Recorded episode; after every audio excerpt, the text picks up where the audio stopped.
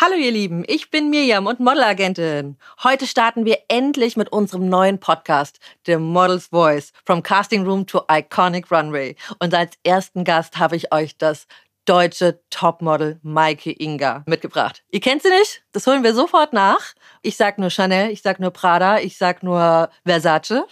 Der Rest kommt gleich. Hallo Maike, ich freue mich riesig, dass du da bist. Hallo. ich Es war eine auch. Herausforderung, dich heute hierher zu kriegen.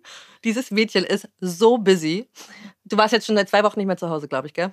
Ja, zwei Wochen kommt hin, genau. Ich war jetzt äh, gerade in äh, Paris für die Couture-Shows und ähm, davor noch woanders und äh, ja, bin jetzt gestern hier angekommen. Ah, schön. Freue mich hier zu sein. Vielen Dank. Was hast du bei den Couture-Shows gemacht? Äh, ich bin die Chanel-Show gelaufen. Huhu. Ja, es war sehr, sehr schön. Hab mich voll gefreut, die Show mal wieder zu machen, weil ich das eine Zeit lang jetzt nicht gemacht habe, Chanel. Und Wenn ihr alle wissen wollt, wie dieses Outfit ausschaut, der Hammer, geht einfach auf unsere Instagram-Seite, da findet ihr alles. Und in den Show Notes findet ihr natürlich auch das wahnsinnig schöne Modelbook von Maike. Also schaut auf jeden Fall rein, schaut euch Versace, Prada und Co. ein. Ihr werdet begeistert sein. Wie funktioniert eigentlich so eine Haute Couture-Show? Ich meine, äh, das ist ja dann doch ein großer Unterschied zwischen den klassischen Pret-à-Porter Fashion Weeks und Haute Couture. Ja, also die Couture-Shows, also die finden jetzt immer nur in Paris statt. Ähm, so die Fashion Week sonst ist ja immer New York, London, Mailand noch dabei. Und äh, sind halt sehr viel weniger Brands. Ich glaube, da gibt es auch bestimmte Bestimmungen, die man irgendwie davor irgendwie erfüllen muss, um so eine Couture-Show auch machen zu dürfen.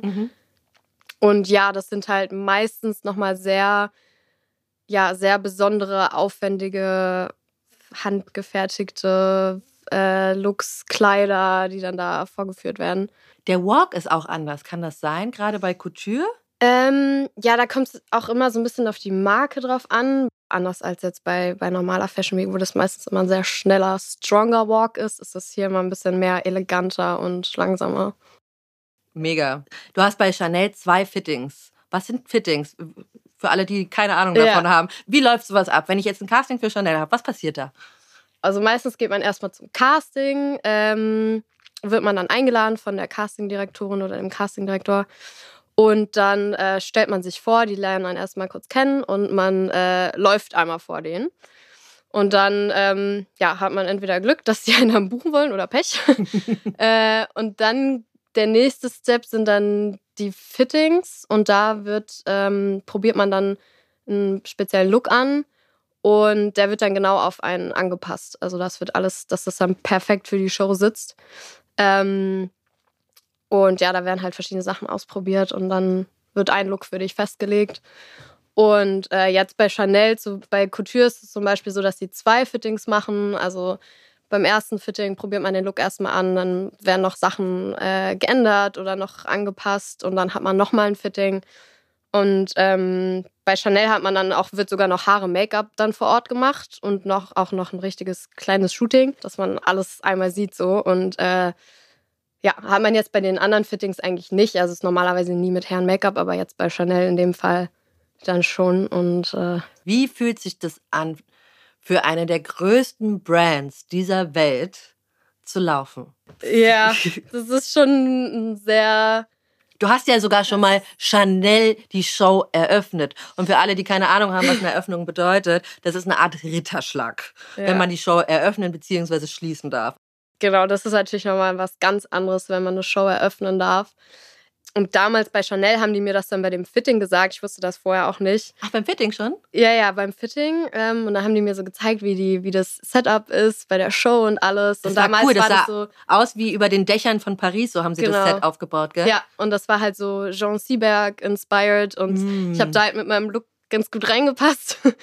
Ich meine, das war ein unbeschreibliches Gefühl. So gerade Chanel eröffnen zu dürfen, so das ist auch mit eines der Der größten Highlights überhaupt, ja, gell? ja, das war schon echt krass. Kann man schwer toppen. Ja, Adrenalinkick und dann geht's raus und äh, ja, macht einfach Spaß. Das glaube ich, das glaube ich. Ähm, Was, glaube ich, ganz spannend ist, wie fing das eigentlich bei dir gerade an? Ich meine, man startet ja nicht sofort mit Chanel und eröffnet es, sondern der Weg ist ja dann doch ein bisschen anders und Mhm. Genau. Ähm. Wer hat dich denn so entdeckt? Gute Frage. oh. Wer war das wohl? Das Ding ist, ich wurde halt, bevor du mich dann gescoutet hast, Ja. ich wurde einmal mit 14 äh, in Berlin auf der Straße angesprochen. Da war meine Mom noch so, nee, du bist mir noch zu jung, wir lassen das mal lieber. Dann wurde ich mit 16 gescoutet in Barcelona, auch auf der Straße. Ähm, ich war aber damals auch noch voll schüchtern und äh, meine Mom war so, komm, wir gehen jetzt mal einfach die Agentur angucken und schauen, was passiert. Dann war ich auch da und die wollten mich auch sein. Das war aber alles voll, irgendwie hat sich super in die Länge gezogen und war damals auch einfach nicht meine Priorität. Ich war auch noch in der Schule und wollte auch mein Abi fertig machen und alles. Und hab da, war dann auch nicht so richtig hinterher und mit dem war das irgendwie voll kompliziert. Da habe ich meine Schule zu Ende gemacht, war Backpacken, äh, war dann wieder in Berlin, war so am Struggle, okay, wo will ich hin? Nur mal ganz kurz, um einzuspringen. Zum Backpacking. Müssen wir noch erwähnen, du hattest lange Haare. Ja, Das ist, glaube ich, auch ein ganz wichtiger Punkt, weil viele denken immer, dass wir dir gesagt haben, du sollst die Haare abschneiden. Dem war aber gar nicht so, weil Mhm. du einfach von Natur aus lange Haare hattest und dann warst du Backpacken. Genau, ich hatte lange Haare, habe die aber eh immer im Zopf getragen, dutt nach oben und habe mich in der Schule aber nicht getraut, die richtig kurz zu schneiden, weil da ist man ja auch, man geht jeden Tag in die Schule, alle reden dann irgendwie und da hatte ich keinen Bock drauf. Und dann war ich Backpacken, war in Bangkok und war so, okay, ich mache mir jetzt einen Friseurtermin, ich schneide mir die Haare ab, wenn es nicht gut aussieht, ich bin erst noch mal hier zwei Monate weg und wenn ich wiederkomme, ist Winter, dann trage ich eine Mütze. So. und dann äh, habe ich das da gemacht und ja, war auf jeden Fall eine gute Entscheidung so. Ich habe mich voll wohl gefühlt und ähm, genau, und dann ein paar Monate später, als ich wieder zurück war, habe ich dann eine Nachricht von Miha Models bekommen über Instagram. Ja. Genau, und ähm, war auch am Anfang erstmal so, oh, ist das hier irgendwie ein Scam? Ist das irgendwie sketchy? Man weiß ja nie so genau, an wen man da so gerät. Und dann, ja, war ich so, okay, wieso nicht? Ich melde mich mal zurück. Und äh, dann hat es alles gut gepasst und war obviously seriös. Ja, Ähm. wirklich gehe ich mal jetzt schwer davon aus. Nee, es hat gleich von Anfang an gematcht und auch mit deiner Mama. Also man darf Mamas im Model-Business nicht unterschätzen. Ja. Gerade wenn es um ihre Töchter geht. Ähm, aber deine Mama hat mich, glaube ich, auch ganz dolle äh, ins Herz geschlossen mittlerweile. Auf jeden Fall. Und ja. nein, das ist eine wahnsinnig Vertrauensbasis. Und dann ging aber auch alles ganz schön schnell, ne? ja, genau. Also ich hatte dann so drei Testshootings. Mhm. um einfach ein paar Bilder zu haben. Genau, und dann bin ich nach Paris und habe äh, dann da die Agenturen kennengelernt, mich da vorgestellt. Genau. Wir haben dir zehn Termine gemacht. Ich glaube, da war alles dabei, von Ford Models bis Women, also alle großen Namen, Next, glaube ich. Elite. Elite, also es waren wirklich die Big Players, äh, wo wir Mhm. Termine für dich ausgemacht haben, genau. Ja, genau. Und dann äh, hatte ich das Glück, dass ich mich dann für eine Agentur entscheiden durfte, weil die mich alle sein wollten damals. Das, ganz ehrlich, viele denken immer, man geht nach Paris, sucht sich eine Agentur aus und dann geht das schon. Nee. Aber das war wirklich wie so ein Sechser im Lotto mit Zusatzzahl. Das muss man wirklich sagen, weil das einfach hinkommen und auf einmal wollen alle Agenturen ein, das ist wirklich ja. eine absolute Ausnahme. Und ich weiß noch, wie, äh, du warst noch nicht mal bei Women draußen. Da hatte ich schon die Scouterin von Women am Telefon, die gesagt, oh, wir fanden sie so toll. Und, und, äh, und äh, ja, die waren gleich Feuer und Flamme. Und äh, ja, das war Ja. schon richtig cool. ja, das war auf jeden Fall. Da hast du Osana auch kennengelernt. Genau, genau, ja. Osana ist die Imagebookerin bei Women schlechthin. Die bucht alles, was mit Chanel und Co. zu tun hat. Ja, genau. Ja. und ich war auch damals so, Gott, wie soll ich mich jetzt entscheiden? Die sind ja alle gut. Und dann bin ich einfach nach meinem Bauchgefühl gegangen und habe mich dann für Women entschieden. Mhm. Und war auf jeden Fall eine gute Entscheidung. Definitiv. ähm, ja, und dann bin ich wieder nach Hause. Habe sogar noch meinen Flug verpasst. Ja, ich weiß. Ich In dem Moment war ich aber so stolz auf dich. Soll ich dir sagen, wieso? Weil viele Mädchen, gerade wenn sie auch unsicher sind, äh, haben ein noch nicht ausgeprägtes Krisenmanagement, sagen wir das nochmal so. Und es hat mich wahnsinnig beeindruckt, wie entspannt du da bei dieser Situation geblieben bist, obwohl du deinen Flug verpasst hast und dann am Flughafen auch noch geschlafen hast, um dann den nächsten Flug wieder nach Berlin zu nehmen. Also da habe ich mir gedacht, okay, dieses Mädchen hat's drauf. Also das, äh, das unterscheidet wirklich äh, vom Model zum Topmodel, muss ich wirklich sagen. Ja, ich habe halt den Fehler gemacht. Ähm, ich war damals auch zum ersten Mal in Paris und Mhm. war halt wirklich morgens hin und abends wieder zurück. Und äh, ja, habe halt dann dummerweise den Bus zum Flughafen genommen, war komplett in der Rush Hour, kam genau am Flughafen an, fünf Minuten vorher wurde das Gate geschlossen. Und dann war ich so damals so, oh, ich will jetzt nicht nochmal zurück in die Stadt fahren, um da irgendwo ein Hotel zu suchen oder Flughafen und Hotel. Ich will jetzt nicht hier Geld ausgeben. Hab ja da auch noch nicht Nichts so gehabt. gehabt. Ja. Und dann ähm, war ich so, okay, der nächste Flug geht um 6 Uhr morgens, ich bleib jetzt hier. Und dann habe ich am Flughafen gepennt. Also gepennt ist gut, also ich, ja, nicht richtig, aber saß dann da. Ja, das war die erste Erfahrung in Paris auf jeden Fall.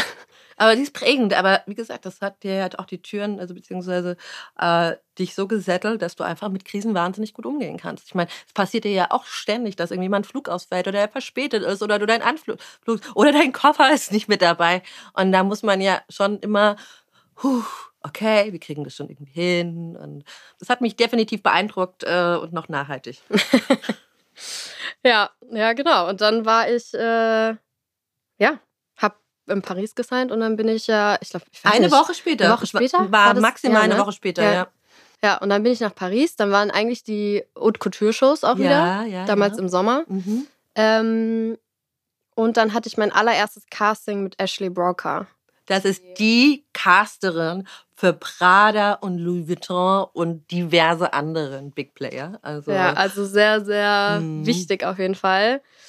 Und dann war ich bei dem Casting, war, wie- war auch mein, wie gesagt, mein allererstes Casting, was ich so gemacht habe. Und ähm, bin dann da rausgegangen und kurz danach habe ich die Info bekommen, dass ich auf Option bin für Prada Exclusive Kampagne und Show. Und was ist dir da durch den Kopf gegangen in dem Moment? ja, ich habe es gar nicht realisiert. Also ich habe es gar nicht richtig gecheckt, irgendwie, was, was da jetzt passiert. So.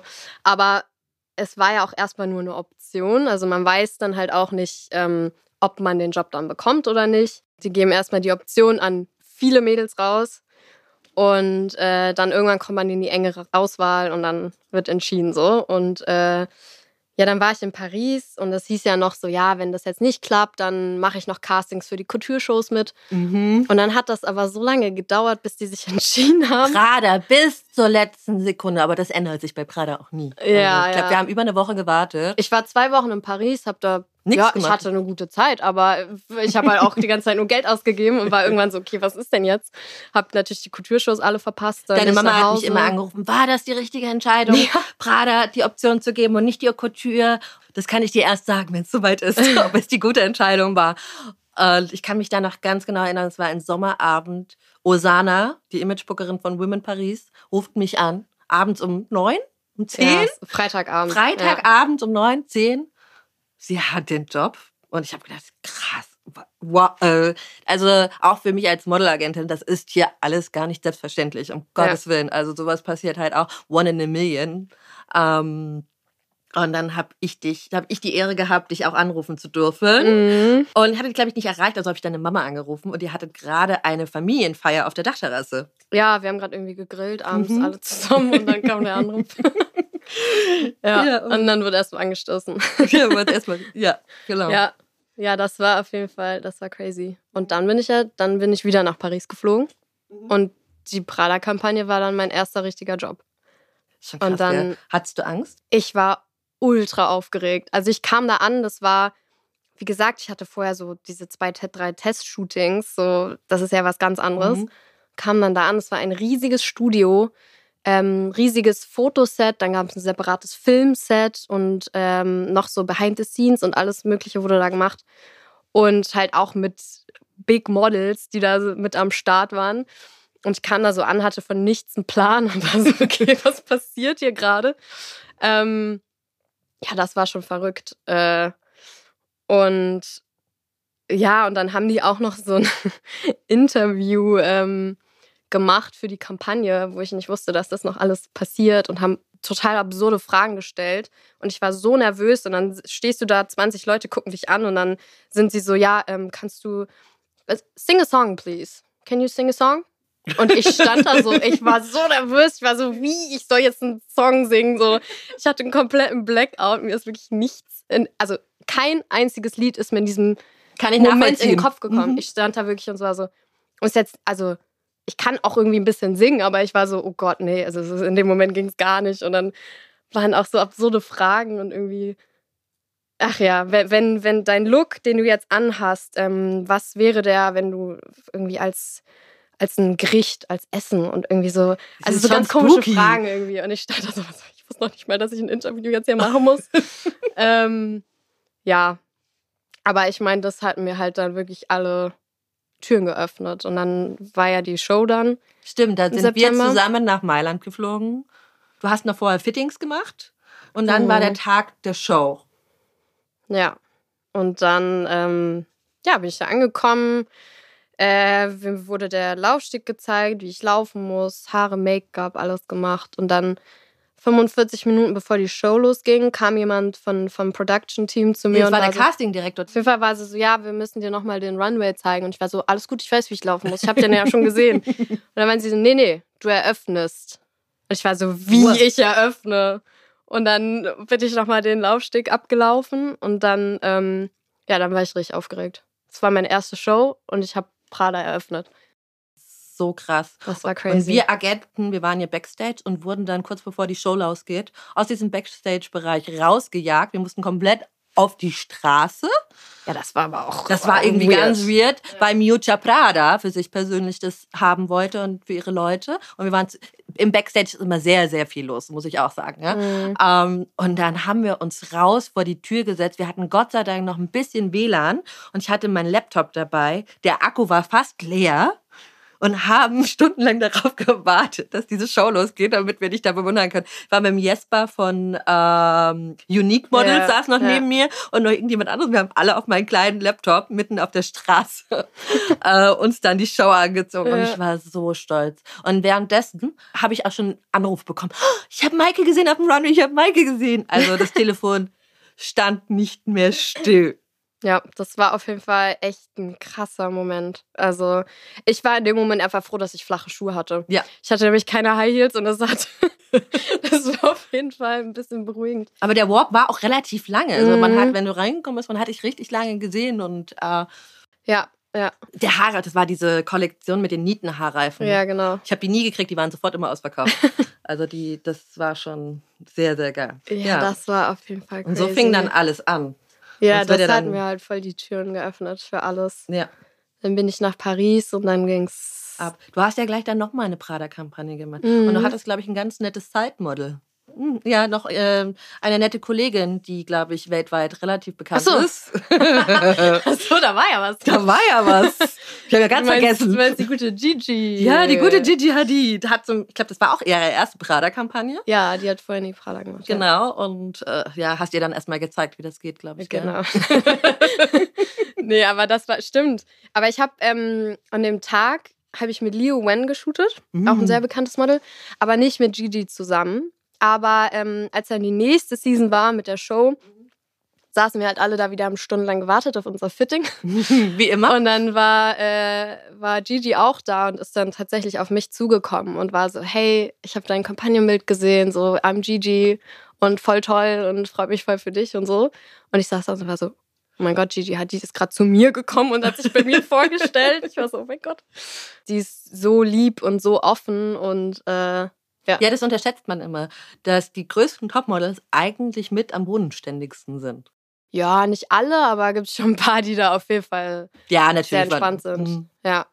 Ja. Und dann ging es zu deiner ersten richtigen Showseason, weil du ja nicht mehr für Prada irgendwann exklusiv warst. Genau. Dann hast du in New York gestartet.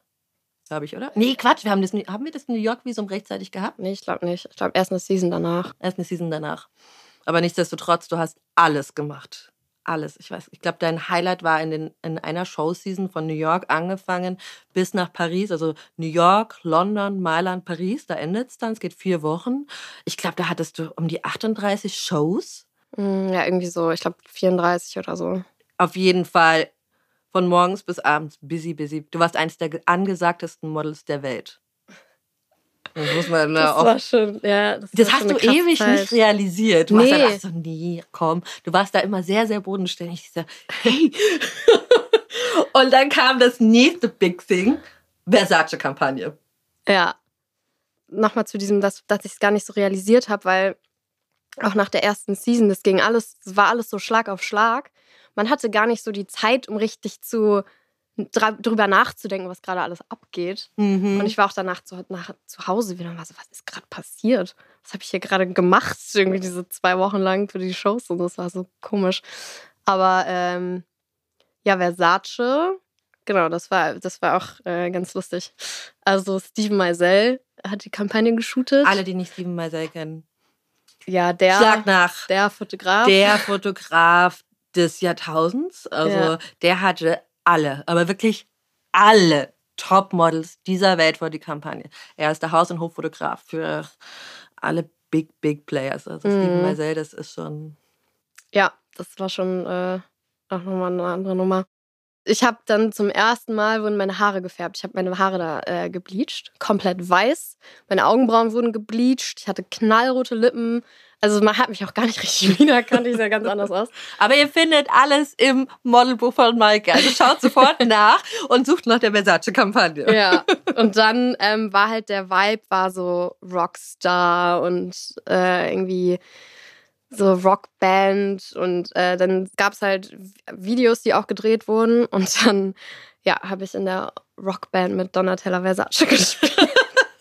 und sie war am Schlag, also sie konnte halt auch kein Schlagzeug spielen, aber sie hat halt so Gitarre Schlagzeug auch. gespielt. Und du hattest eine Gitarre, ich glaube ich, hatte gell? eine E-Gitarre und Die Bente ähm, auch, gell? Anok hatte auch eine E-Gitarre. Anok, Ja, okay.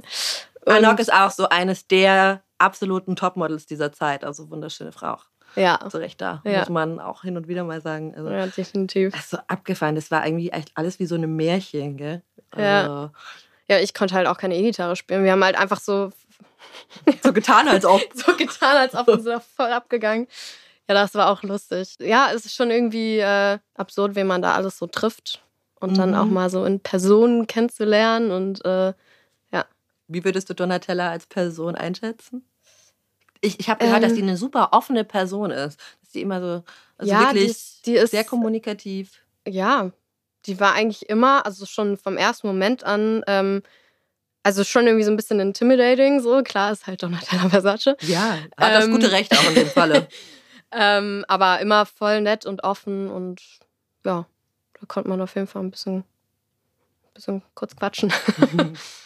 ja. Und dann irgendwann kam die Vogue. Dein erstes Cover. Ja. Und dann dein zweites. Und dann dein drittes. Ich glaube, da könnten wir ewig reden, was du alles Krasses schon gemacht hast. Da Mhm. gab es ja auch so ein paar verrückte Sachen. Ich erinnere mich noch an äh, die Story mit der Prada Resort Show in New York. Da Mhm. war was. Oder ich weiß nicht, ob es die Resort Show war oder so. Und ich wusste, dass Chanel dich unbedingt für den nächsten Tag haben wollte. Das war für mich so eine absurde Story, die habe ich nie wieder vergessen, weil ich das so krass fand. In New York hattest du äh, die Show für Prada, war glaube ich spät abends. Mhm. Und das zu New Yorker Zeit auch noch. Und die nächst, am nächsten Tag um 10 Uhr deutscher Zeit, äh, euro- mitteleuropäischer Zeit, wäre die Chanel-Show gewesen. Und man hat tatsächlich, man glaubt es nicht, es ist nicht passiert im Nachhinein, sage ich gleich, Ja. aber sie haben darüber nachgedacht, einen Privatjet für dich zu mieten. damit du nach Paris kommen kannst, um diese Show zu eröffnen. Das war das, ja. Das ist, also da schüttel ich heute nochmal. allein, ja, allein, dass dieser Gedanke im Raum stand, war ich auch so. Aber wegen, der, wegen Zeitverschiebung und Co. wäre es einfach trotzdem einfach nicht gegangen. Ja, nee, das hat letztendlich alles nicht hingehauen. Komplett bizarr. ja, absolut. Ich war so, hey, ihr wollt für mich jetzt hier ein Privatjet organisieren. Also, Ich kann mich noch an Fendi erinnern, die ja auch ein ganzes Flugzeug, glaube ich, gechartert haben. Mhm. ja, Äh, für euch Models, um irgendwie eine Fendi-Show auf die Beine zu Ja, stellen. ja. Ne? Das war, ähm, wir hatten die Fittings alle in Paris, weil alle Shows in Paris waren für Couture. Ähm, und die haben dann die Show in Rom gemacht, vor dem Kolosseum draußen. Und wir haben alle in Paris gefittet und dann haben die halt ein Flugzeug organisiert, nur für die Leute von Fendi. Und da war auch alles mit Fendi ausgekleidet. Ja, also überall die, so, ja, ja, überall das Fendi-Logo auf jedem Sitz drauf. Das war irgendwie Ja. so absurd. Also, ich meine, Und ich war so, ja, Schooltrip, Fendi-Flugzeug ab nach Rom, so mit den ganzen Models. Ja, also meinen biologischen Fußabdruck will ich lieber gar nicht. dabei bist du ja eigentlich so nachhaltig. Ja, ich probiere es auf jeden Du Fall. probierst es wirklich. Du gehörst wirklich zu dieser ersten Generation. Das kannte ich früher auch noch nicht. Ähm, wenn du teilweise Jobs in Paris hast und die Zeit es zugelassen hast, bist du mit dem Zug gefahren. Ja, Also, da, weil du nicht fliegen wolltest. Oder von der Mailänder Fashion Week nach Paris mit dem Zug. Mhm. Ja. Ja, also wenn es geht und also oft haut es halt auch zeitlich gar nicht hin. Aber wenn es dann mal irgendwie klappt, dann mache ich das auch schon mal. Was war bisher dein persönliches Highlight? Oh mein Gott. Kannst auch mehrere aufzählen. Ich glaube, die Liste ist lang. Ich meine, wir haben schon einige Highlights gerade auf jeden Fall aufgelistet. So Definitiv. klar, also Prada eröffnet, Chanel eröffnet, Prada-Kampagnen, die Versace-Kampagne, das war schon auf jeden Fall waren das schon die Highlights so. Die Squad-Kampagne mit Naomi Campbell. Ja, mit Zum Naomi Beispiel. Campbell und äh, äh, ähm, hier, der Fußballer. Ja, sagen, wie hieß denn der auch gleich? Ibrahimovic? Heißt der so? Äh, Gott, es der gibt einen? Fußballer, der so heißt, aber ob der das dann Ja, war, weiß ich war auch der, nicht das war mehr. der, das das war war der. Ja, ja. Aber äh, wir haben nicht am gleichen Tag geshootet, weil die beiden haben einen Tag später geshootet. Es war noch irgend so ein bekannter italienischer Rapper, den ich aber nicht kannte. Äh, und die haben einen Tag spä später geshootet, die beiden. Und Naomi Campbell kam irgendwie zehn Stunden zu spät ans Set. Aber es ist halt Naomi Campbell, ne? Na, Da wenn sie also jemand ist darf, halt- dann ist es Naomi, ja. Aber Naomi, die schwebt auch immer drüber. Also, mit der bist du ja auch schon öfter auf dem Laufsteg gewesen. Ja, Gibt es irgendwie ein Model, mit dem du noch nicht auf dem Laufsteg gewesen bist von irgendeinen Topmodels? Wird schwer. waren auf jeden Fall schon einige dabei. Wer denn eigentlich alles? Gigi Hadid, Bella Hadid, Gigi Bella, Naomi Campbell, Kaya Irina Gerber. Shayk- Kaya Gerber. die Tochter von Cindy ist Crawford. wirklich total lieb. Das ist eine so hübsche. Ich Ja. muss auch wirklich sagen, ich bin ja eigentlich kein Fan von irgendwelchen Töchtern, die äh, da äh, mit, von ihrer Modelmama leben. Äh, aber Kaya, sorry Cindy, aber sie ist schöner als Cindy Crawford. Finde ich jetzt persönlich. Also muss ich wirklich sagen, Ja, sind beide wunderschön. beide jeden Wunder. Fall. Ja, ja, aber äh, Kaya, die hat, ich weiß nicht, Ja. irgendwie, die ist großartig. ja. Auch wenn du schon so viel gemacht hast, hast du noch irgendwelche Träume, die du erreichen möchtest? Gibt es da noch irgendwas? Also, es gibt zwei Brands, für die ich noch nicht gearbeitet habe. Die wären, dann können wir gleich hier ein bisschen Werbung machen. Ne? Brand, hört mal alle zu. Also, also was von Anfang an auf meiner Liste stand, ist Alexander McQueen. Mm. Ja, ich war auch schon einmal beim Fitting da und dann ähm, war aber da noch gar nichts fertig von diesem Kleid. Also die haben es wirklich komplett so dieses Unterkleid an mich angepasst.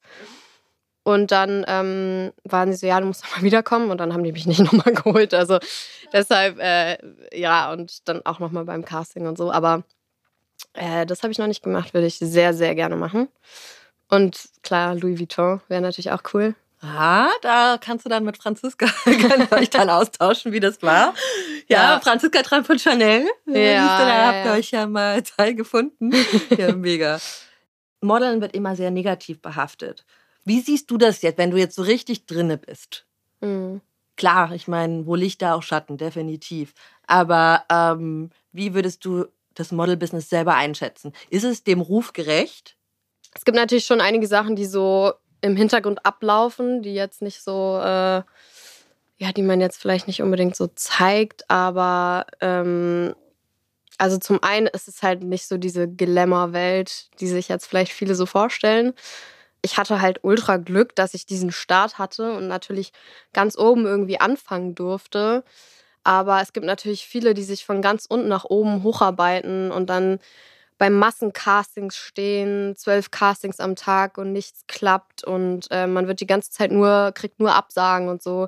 Also man muss da schon lernen, dass man Sachen nicht persönlich nehmen darf.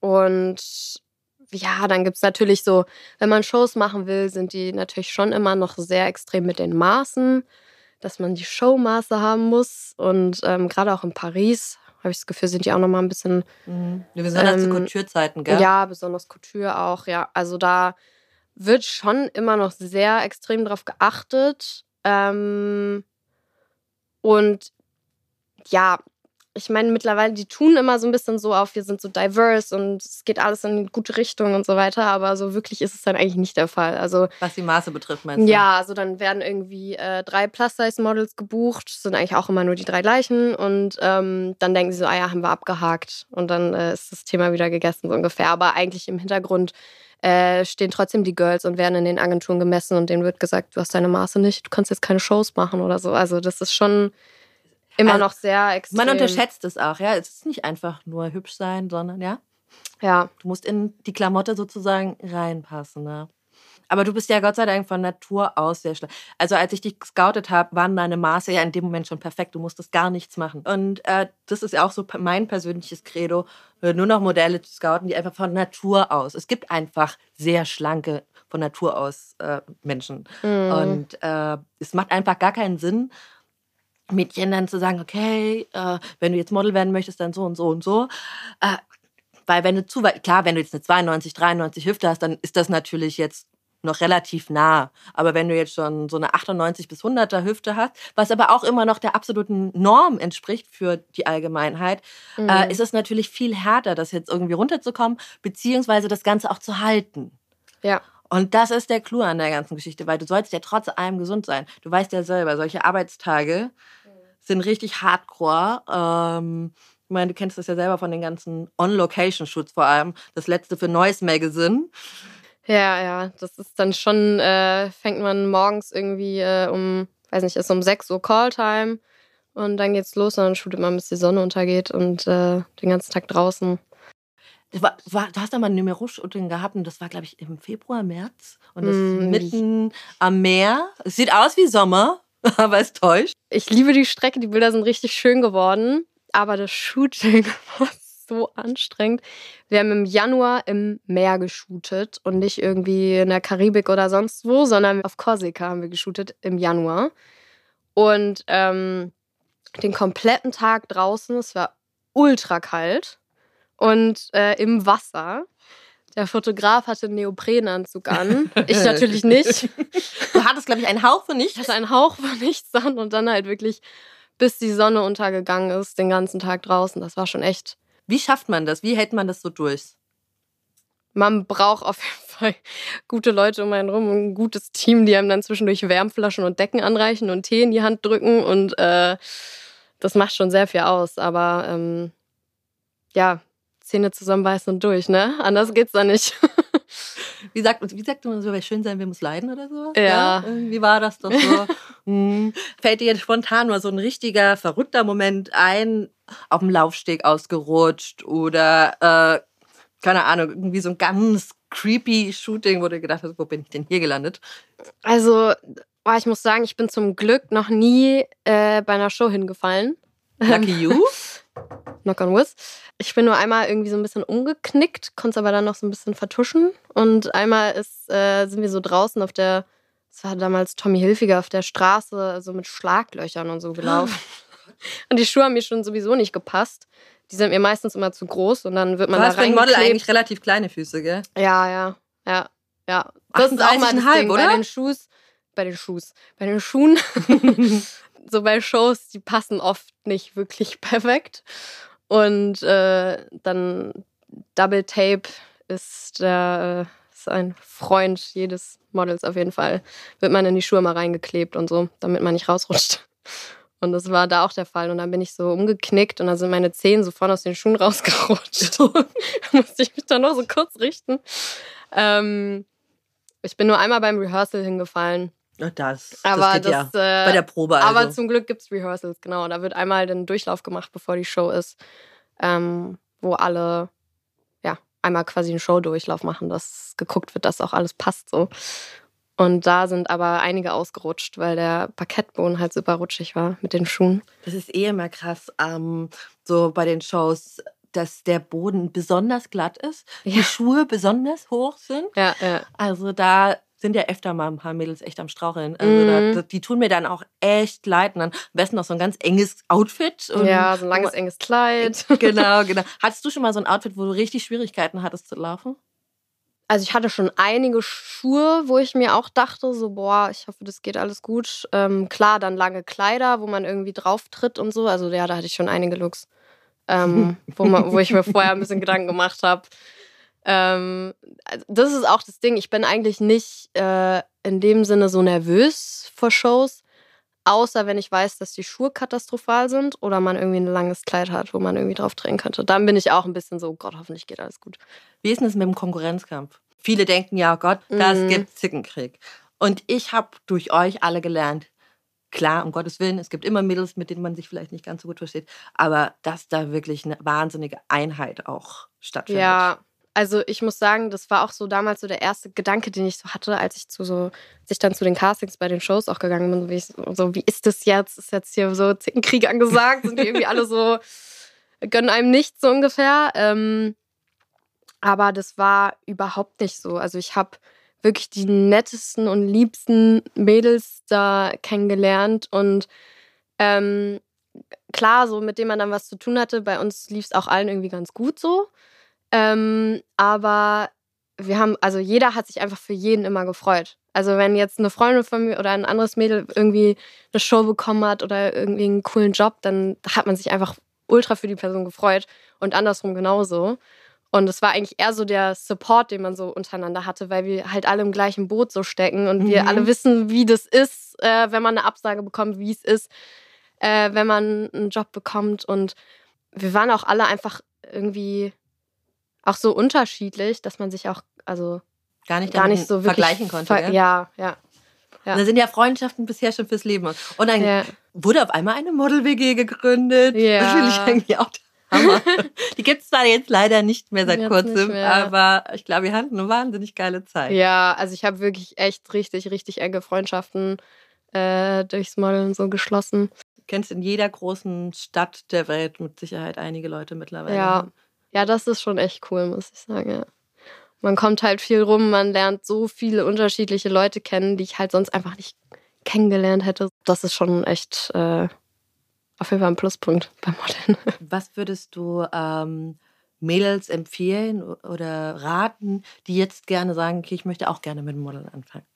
Was sind so die Tipps, wo du sagst, okay, ähm, so schaffst du das, beziehungsweise klar muss das Äußere stimmen, das ist jetzt mal davon abgesehen, mhm. aber so, mhm. so rein von der Personality.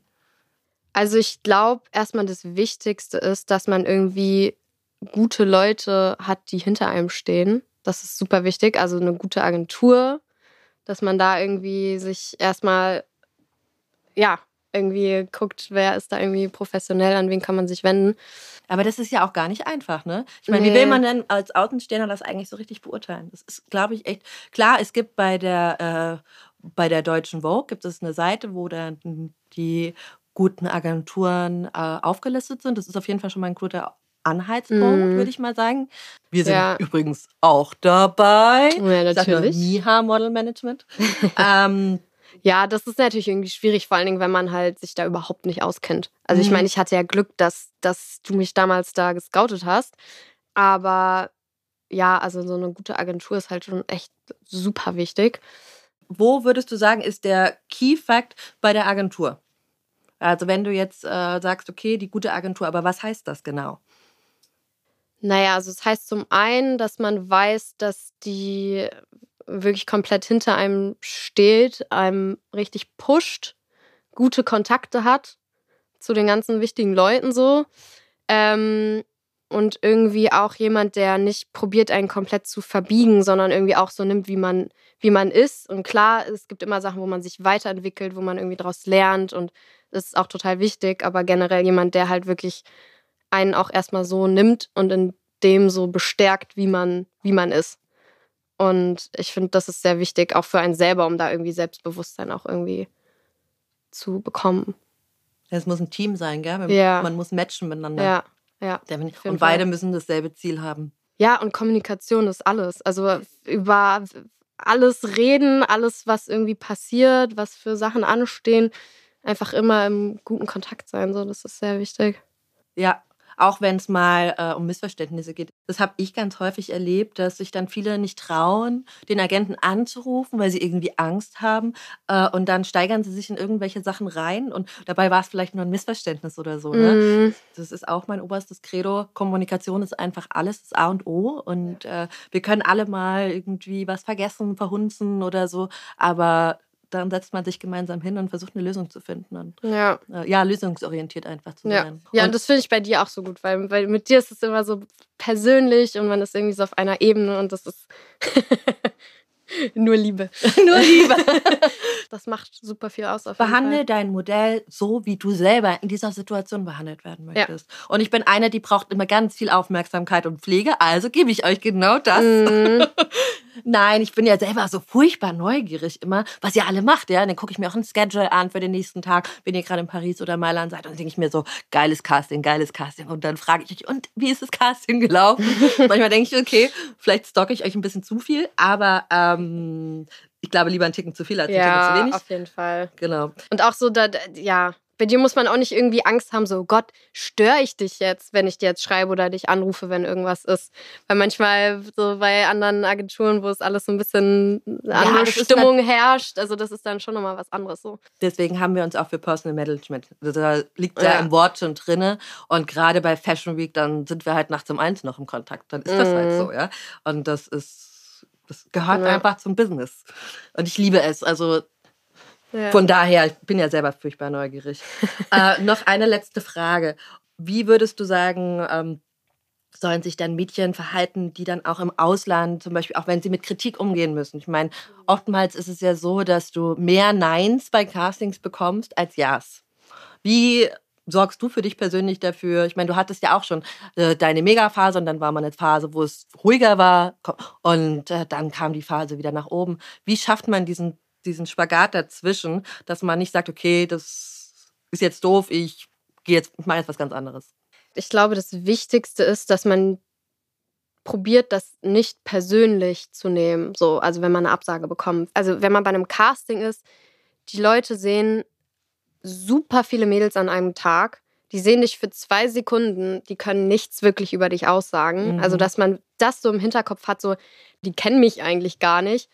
Ähm, sondern das war jetzt irgendwie ein Moment und äh, man passt vielleicht gerade vom Aussehen einfach nicht in die Show rein oder sonst was. Ähm, ich glaube, das ist wirklich das Wichtigste, dass man da irgendwie Abstand zugewinnt. Und wie gesagt, es gibt immer Absagen. So. Mhm. Aber das ist auch irgendwie ein Prozess damit irgendwie, dass man damit lernt, umzugehen. So. Ähm, Aber ist ein harter Weg. Ich weiß, man äh, sagt immer, ja, man soll es nicht persönlich nehmen. Aber es ist wirklich, du musst an deinem Mindset arbeiten. Deswegen sage ich ja, du brauchst auch immer einen guten Rückhalt von deiner eigenen Familie, die dich auffängt und die dir sagt, alles ist gut. Und ebenso von deinem Management, äh, dass du weißt, okay, ich falle weich. Mm, Ja, und ich glaube auch, dass man sich gedanklich so ein bisschen davon frei macht, dass es jetzt so dieses, diese eine Sache ist, die jetzt Hm, auf jeden Fall funktionieren muss, sondern dass man sich auch immer irgendwie im Hinterkopf hat, so, ey, wenn es jetzt nicht klappt, dann klappt es nicht und dann kommt was anderes. Ja, so. es kommen ja ständig Anfragen rein. und Also, äh, ja, ja. und das Leben geht auch weiter. definitiv, definitiv. Wo geht's jetzt bei dir als nächstes hin? Äh, ich fliege morgen nach Marseille Nach für ein Editorial-Shooting für zwei Tage. Ja. Und dann geht's schon wieder, glaube ich, nach Kopenhagen, und dann von Kopenhagen. Kopenhagen wieder nach Mailand, dann nach St. Genau. Moritz. Ja, Das ist so der Überblick bisher. ja. Und dann, schauen wir mal. eventuell nach New York und dann mal gucken. Mal gucken, wir Let's see. sehen. Alles immer sehr kurzfristig und spontan. Das muss man auch. Äh, Oh ja, das, das muss man auch, auch als, gerade Mhm. als Deutscher, der immer so eine wahnsinnige Struktur in seinem Leben hat, Mhm. funktioniert im Model-Business gar nicht. Überhaupt nicht. Also ich glaube, das ist wirklich so dieser, dieser äh, Großteil dieses Jobs, dass du einfach nichts planen kannst. Alles kommt immer last minute rein. Äh, ich hatte das schon Tage, wo dann morgens eine Nachricht kam, so, ey, pack mal deine Sachen, du fliegst heute Abend. Und, äh, oder hier für den nächsten Tag, so, du bist, bist gebucht. So. Also das ist immer so aus dem Nichts, auf einmal kommt dann doch wieder was und äh, alles wird wieder umgeschmissen. Also muss man, muss man sich dran gewöhnen, auf jeden Fall. Das ist gar nicht einfach. Aber ich danke dir so sehr, dass wir wirklich heute Nacht noch von Paris hierher gekommen zu uns, Ja. um diesen Podcast zu machen. ich freue mich riesig. Und morgen geht's gleich schon wieder weiter. Ja. Busy, busy. Aber wir können dich ja weiter verfolgen auf Instagram und Co. Das werden wir Genau. auch tun. Wie gesagt, in den Shownotes findet ihr alle wichtigen Informationen, die ihr dazu braucht. Vielen Dank für diese fantastische erste Folge. Ich habe mich riesig gefreut. Perfekt. Und wir werden noch ganz, ganz viel von dir sehen. Ja, vielen, vielen Dank. Ich habe Ja. mich sehr gefreut, heute hier zu sein. Dankeschön. Danke. Danke euch fürs Zuhören. Das war The Model's Voice. Wenn ihr mehr über diesen Podcast, über Miha oder über meine fantastischen Gäste erfahren wollt, schaut doch gerne in die Show Notes. Hier findet ihr alle Links und weitere Infos. Und wenn ihr keine Folge verpassen wollt, dann abonniert doch diesen Podcast. Vielen lieben Dank und hoffentlich bis ganz bald. Eure Mirjam.